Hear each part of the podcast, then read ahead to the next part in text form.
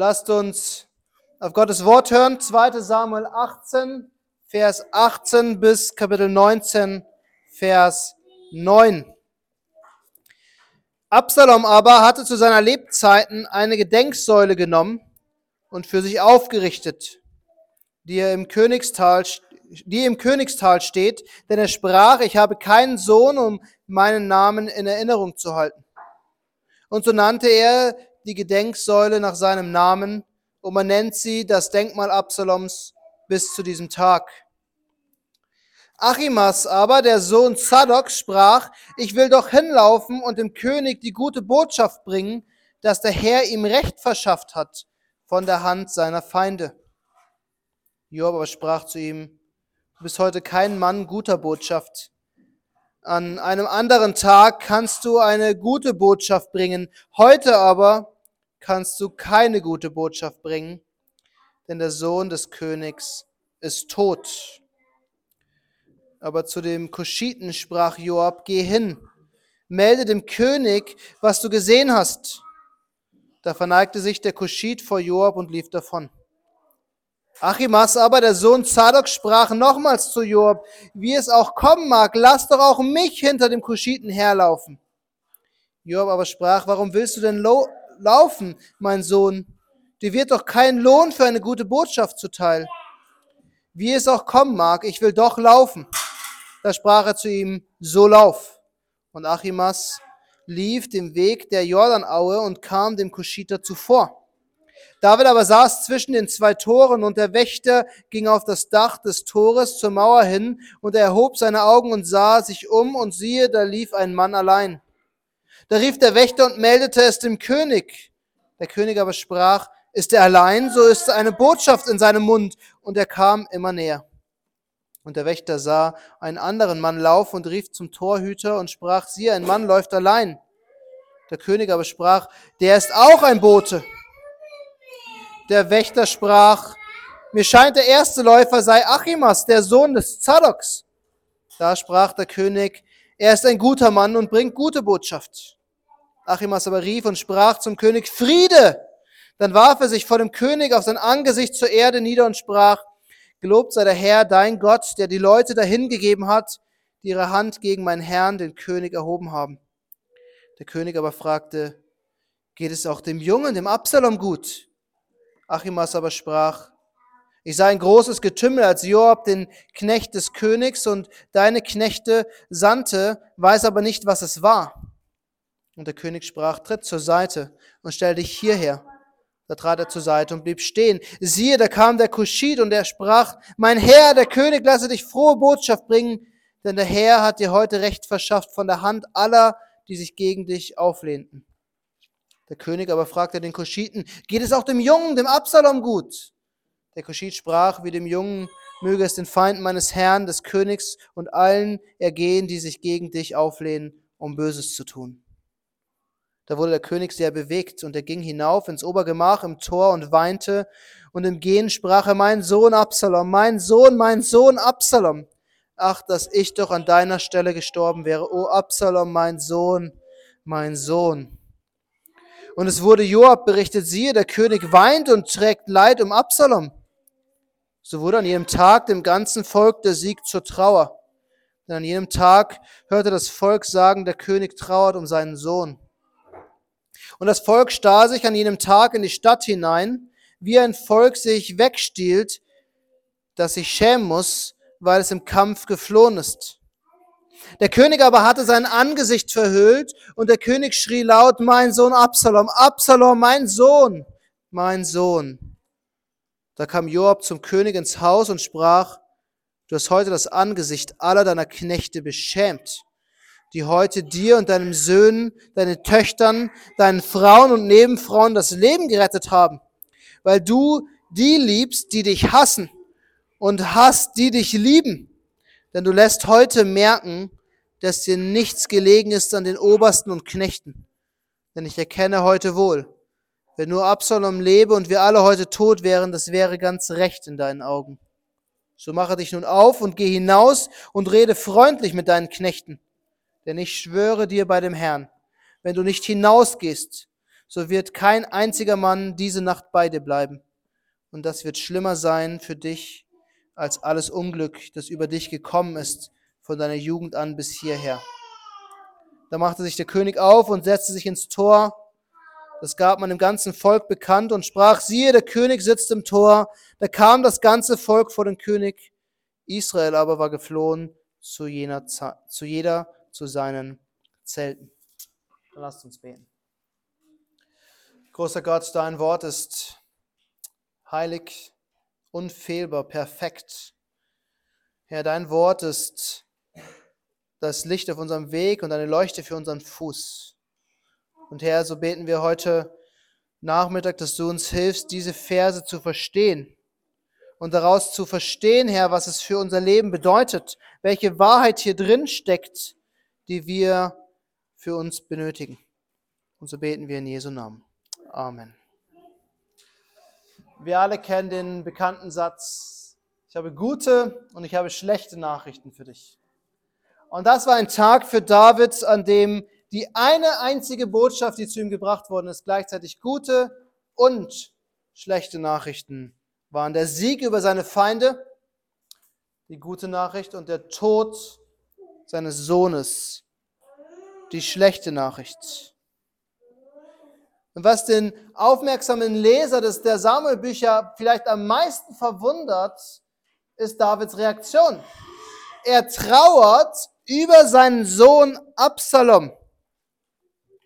Das war die Reaktion, die sowohl das Volk verwirrt hat, wie auch Joab. Das Volk hat sich in die Stadt geschlichen, als hätte sie verloren gehabt, als, als wäre es eine Niederlage gewesen, nur wegen der Trauer Davids.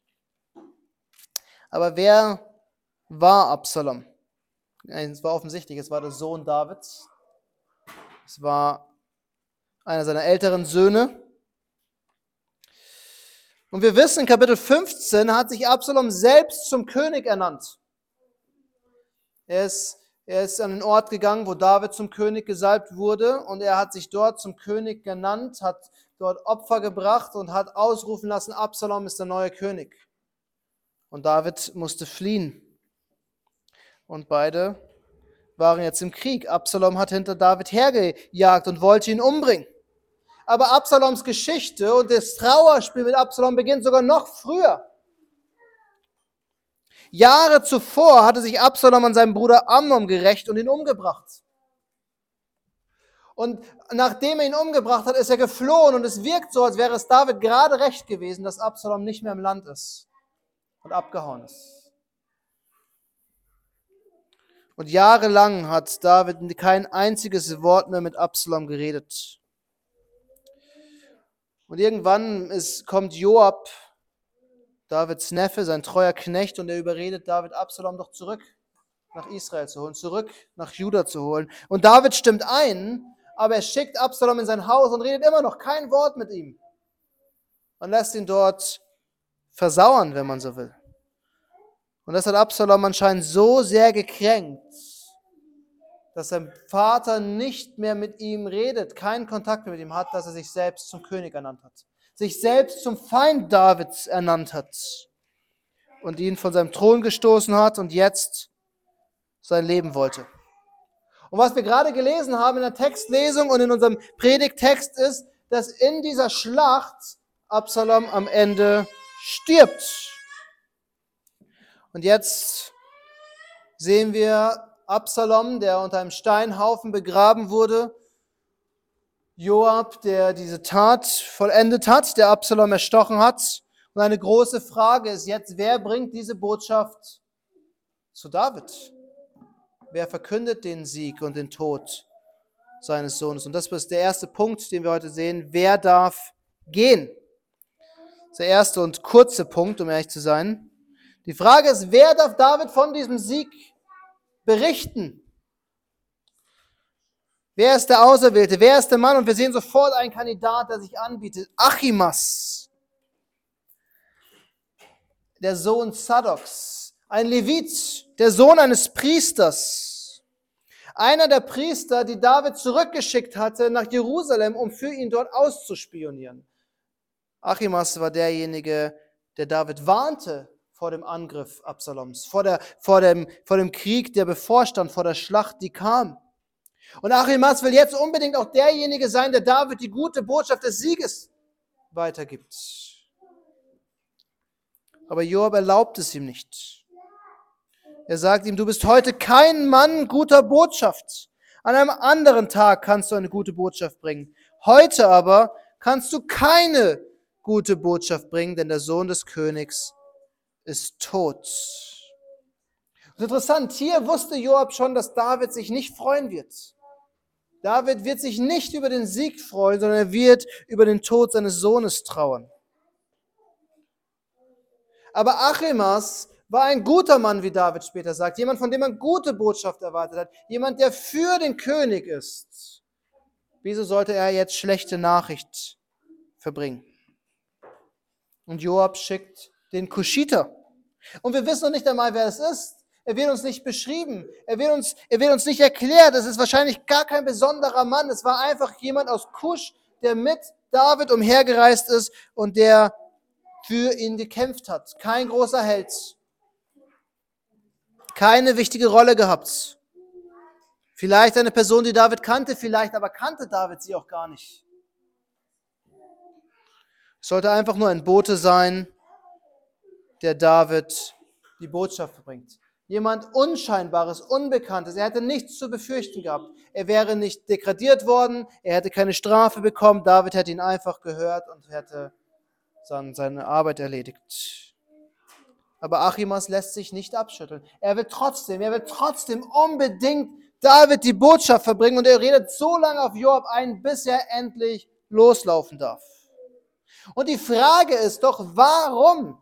Warum will dieser Mann David die Botschaft bringen? Er wusste genauso wie Joab, dass David sich nicht freuen wird. Ich denke, die Antwort ist einfacher, als man manchmal denkt. Achimas war von Anfang an ein Mann, der für David sein Leben riskiert hat. Er wäre fast entdeckt worden, als er David vor Absaloms Taten gewarnt hat, ihm den, den Plan vereitelt hatte.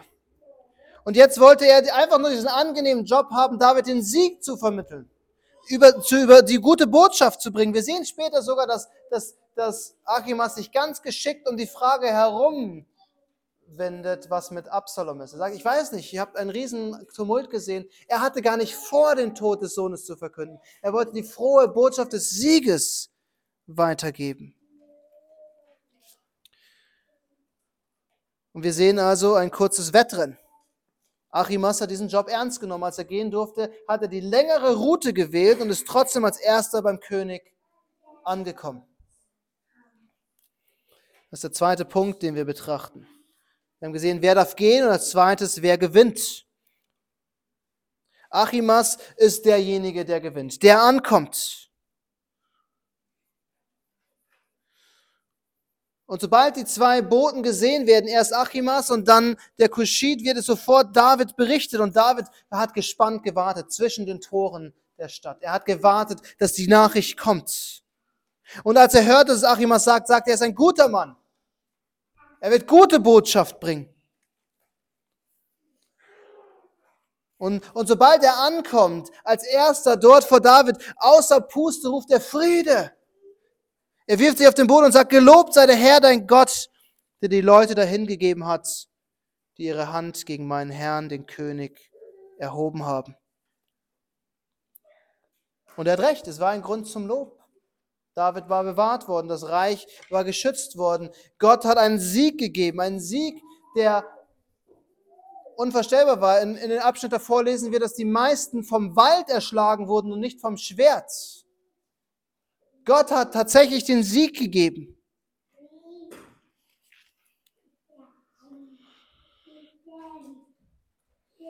Gott hat dem Ganzen ein Ende gesetzt, dem Leid Davids erneut ein Ende gesetzt. Aber David hat eine viel wichtigere Frage auf seinem Herzen drin.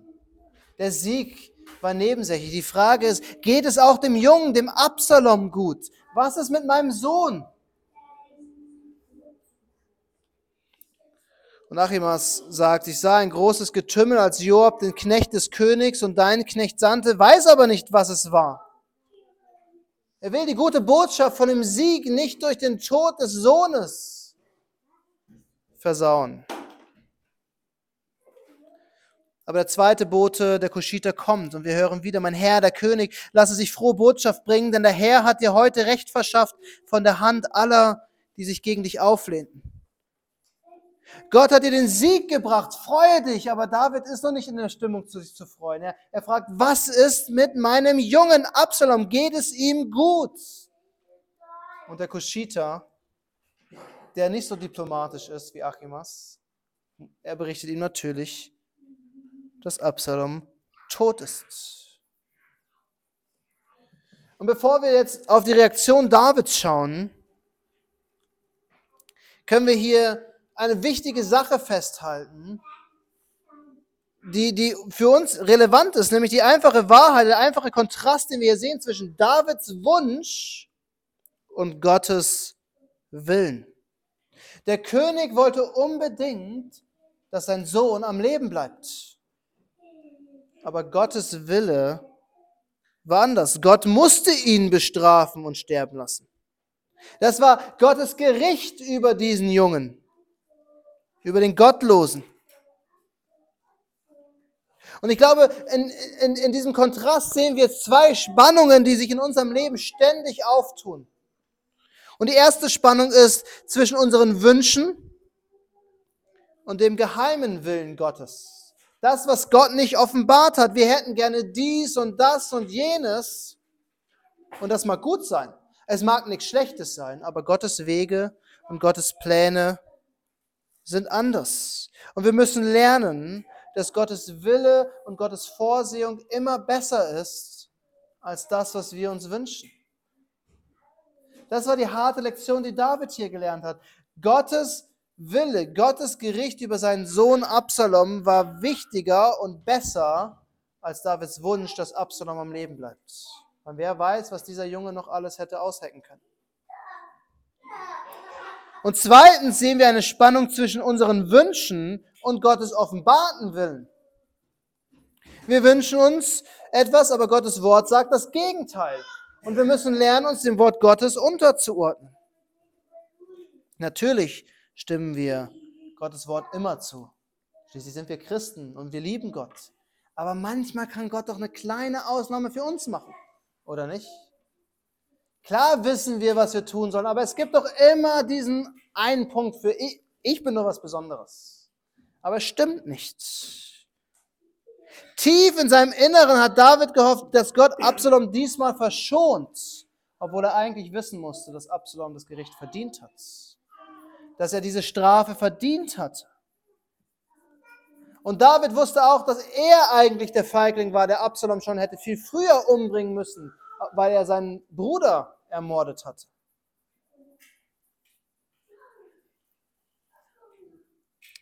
Bei uns ist es vielleicht nicht gerade, dass wir uns wünschen, dass jemand am Leben bleibt. Wir haben keine Todesstrafen mehr. Wir haben keine heiligen Kriege mehr. Aber bei uns kann es manchmal vielleicht sein, dass wir denken, naja, ich kann Gott dienen und dem Mammon trotzdem. Ich kann Gott dienen und trotzdem mich vor allem ums Geld drehen. Es gibt ja auch viele reiche Christen. Warum sollte ich nicht reich werden? Wieso kann Gott nicht bei mir eine Ausnahme machen? Ich kann doch Karriere machen und alles für die Karriere tun und auch nebenbei ein bisschen Gott dienen. Oder später Gott dienen. Ich weiß nicht, wie oft ich gehört habe, wenn ich X, Y oder Z habe, dann kann ich wieder dies machen. Wenn, wenn ich endlich dort wohne, kann ich Gott wirklich dienen. Wenn ich endlich das habe, habe ich wieder mehr Zeit für Gott. Und am Ende ändert sich nichts. Wir müssen darauf achten, dass unsere Wünsche mit Gottes Willen abgeglichen sind. Zumindest mit dem offenbarten Willen Gottes dass das, was wir uns wünschen, nicht dem im Wege steht, was Gott eigentlich von uns fordert, was Gott eigentlich verlangt. Aber lasst uns noch einen letzten Punkt heute betrachten. Wir haben gesehen, wer darf gehen, wer gewinnt und zuletzt ist die Frage, wer hat eigentlich Recht? Wer hat Recht? Und das ist wahrscheinlich der interessanteste Teil in diesem ganzen Abschnitt. David hört, was geschehen ist. Er, er, er bekommt die Botschaft, dass sein Sohn tot ist. Und im Vers 1 lesen wir, mein Sohn Absalom, mein Sohn, mein Sohn Absalom. Ach, dass ich doch an deiner Stelle gestorben wäre. O Absalom, mein Sohn, mein Sohn. Und in Vers 5 lesen wir es nochmal. Der König hatte sein Angesicht verhüllt und der König schrie laut, mein Sohn Absalom, Absalom, mein Sohn, mein Sohn. Und ich glaube, jeder von uns kann Davids Reaktion verstehen. Würden wir nicht alle um unsere Kinder trauern, wenn sie versterben? Er hat, er hat seinen Sohn verloren, nicht nur ihr, er hat seinen zweiten Sohn verloren. Absalom hatte schon seinen Bruder umgebracht und jetzt er auch noch. Und der Lauf der Dinge ist einfach falsch, wenn wir unsere eigenen Kinder beerdigen. Das gehört sich nicht.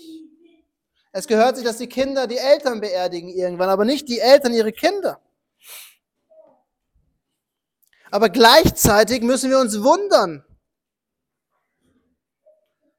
Das, das Volk war verwirrt, wir sollten verwirrt sein. Sie haben gerade für ihren König gekämpft, sie haben gerade für ihren König gewonnen. Und der König kann noch nicht mal Danke sagen, sondern nur trauern über seinen Sohn. Er freut sich nicht mehr ein kleines bisschen. Und wir lesen hier, so wurde an jenem Tag dem ganzen Volk der Sieg zur Trauer. Denn an jedem Tag hörte das Volk sagen, der König trauert um seinen Sohn. Und das Volk stahl sich an jenem Tag in die Stadt hinein, wie ein Volk sich wegstiehlt, das sich schämen muss, weil es im Kampf geflohen ist. Das Volk wusste nicht mehr, was es tun sollte und hatte den Eindruck, sie haben was falsch gemacht, so dass sie sich in die Stadt reingeschlichen haben durch die Nebentore, damit ja keiner mitkriegt, was geschehen ist. Der Sieg wurde zur Trauer, weil David trauerte. Das Volk schämte sich. Absalom war doch Davids Feind. Warum trauert David über seine Feinde? Und er vertrauert ziemlich detailliert und ziemlich lange und ziemlich ausführlich und all das wird uns berichten. Die Frage ist, was soll das? Und dann sehen wir Joab. Und Joab, der schon öfters mit diesen Reaktionen Davids zu kämpfen hatte, dem platzt sein Kragen. Er kann nicht mehr. Und er geht zu, zu dem König und fragt, was ist hier eigentlich los? Was machst du hier? Deine Soldaten haben ihr Leben für dich riskiert. Sie haben dich sogar zurückgelassen, damit du beschützt bist in der Stadt und nicht auf dem Schlachtfeld stirbst. Sie haben dir Frieden verschafft. Für, für dich, für deine Kinder, für deine Frauen. Und alles, was du tust, ist über den Tod deines Feindes trauen. Und dann sagt Absalom, ich habe den Eindruck, es wäre dir lieber, dass wir alle tot wären und Absalom würde noch leben. Wie kann es sein, dass du deine Feinde liebst und deine Verbündeten hast? Und die Frage ist, ist Absaloms Kritik hier berechtigt oder nicht? Oder ist, ist Davids Trauer wirklich angemessen? Das ist eine spannende Frage und ich glaube, die Frage ist gar nicht so einfach zu beantworten. Wer hat recht, David oder Joab? Und die Antwort ist beide. Joab hatte natürlich recht. Er sagt ihm, du hast noch eine einzige Chance, um dein Volk nicht zu verlieren. Du setzt dich jetzt ins Tor und begrüßt dein siegreiches Volk oder du hast gar kein Volk mehr.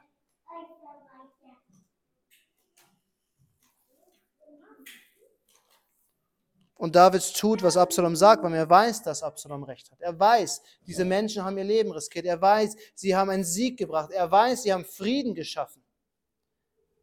Und er weiß, er müsste sich über diesen Sieg eigentlich mit dem Volk freuen. Aber gleichzeitig ist Davids Trauer richtig. Vor allem, wenn wir verstehen, warum David trauert. Ich glaube nicht, dass David so sehr darüber trauert, dass Absalom, sein lieber, netter, vorbildlicher Sohn gestorben ist. Er trauert, weil Absalom sterben musste. Er wusste, es gab keine andere Lösung. Er wusste, dass es, es gibt keinen anderen Ausweg. Natürlich ist der Tod immer ein Grund zur Trauer. Aber David wusste vor allem, er war der Verantwortliche für den Tod seines Sohnes. Er sagt, ach, wäre ich doch an deiner Stelle gestorben. Er wusste, dass seine Sünde mit Bathsheba, der Ehebruch, der Mord an Bathshebas Mann und alles, was damit zusammenhing, das war der Grund dafür, dass Absalom heute so grausam sterben musste. Der Prophet hat es ihm gesagt, das Schwert wird nicht mehr von deinem Haus weichen. Davids erster Sohn wurde von Absalom erschlagen. Absalom wurde von Joab erschlagen. Es war Davids Neffe.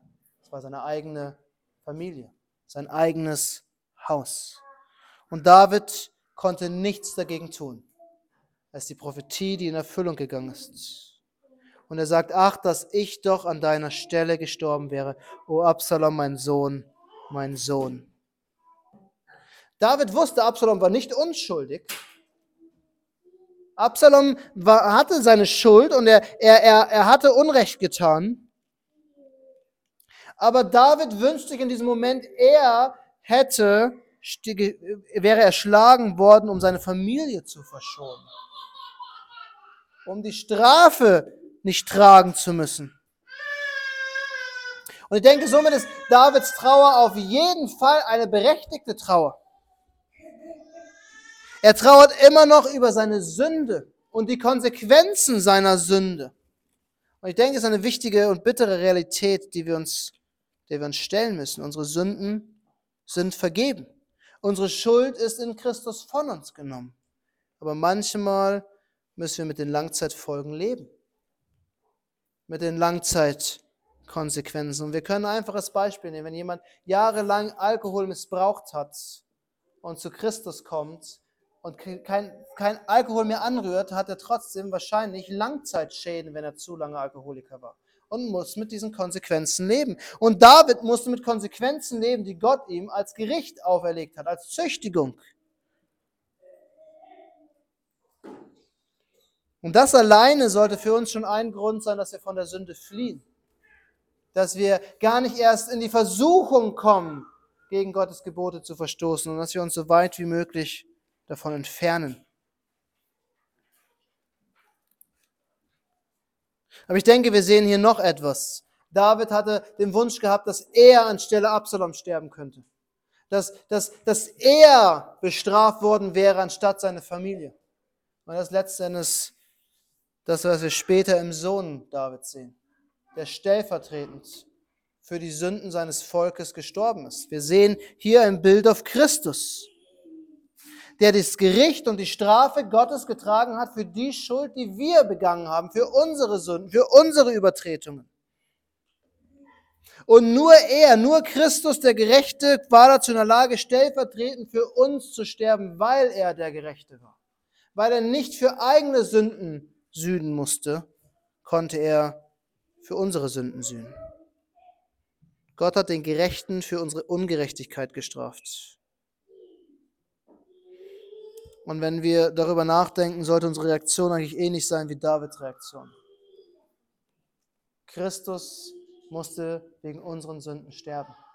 Es sollte uns zur Trauer über unsere Schuld bringen, zur Zerschlagenheit über unsere Sünden. Und gleichzeitig sollte es uns zu Freude verleiten. Freude über den Sieg, den Christus am Kreuz vollbracht hat. Den Sieg über den Teufel. Er hat der Schlange den Kopf zertreten. Der Sieg über die Sünde. Und am Ende in seiner Auferstehung der Sieg über den Tod. Das heißt, die Reaktion Davids, beide Reaktionen am Ende sind absolut richtig gewesen und beide Reaktionen sind für uns richtig. Wir sollten über unsere Sünde trauern und wir sollen uns über das Werk Christi freuen. Lasst uns beten.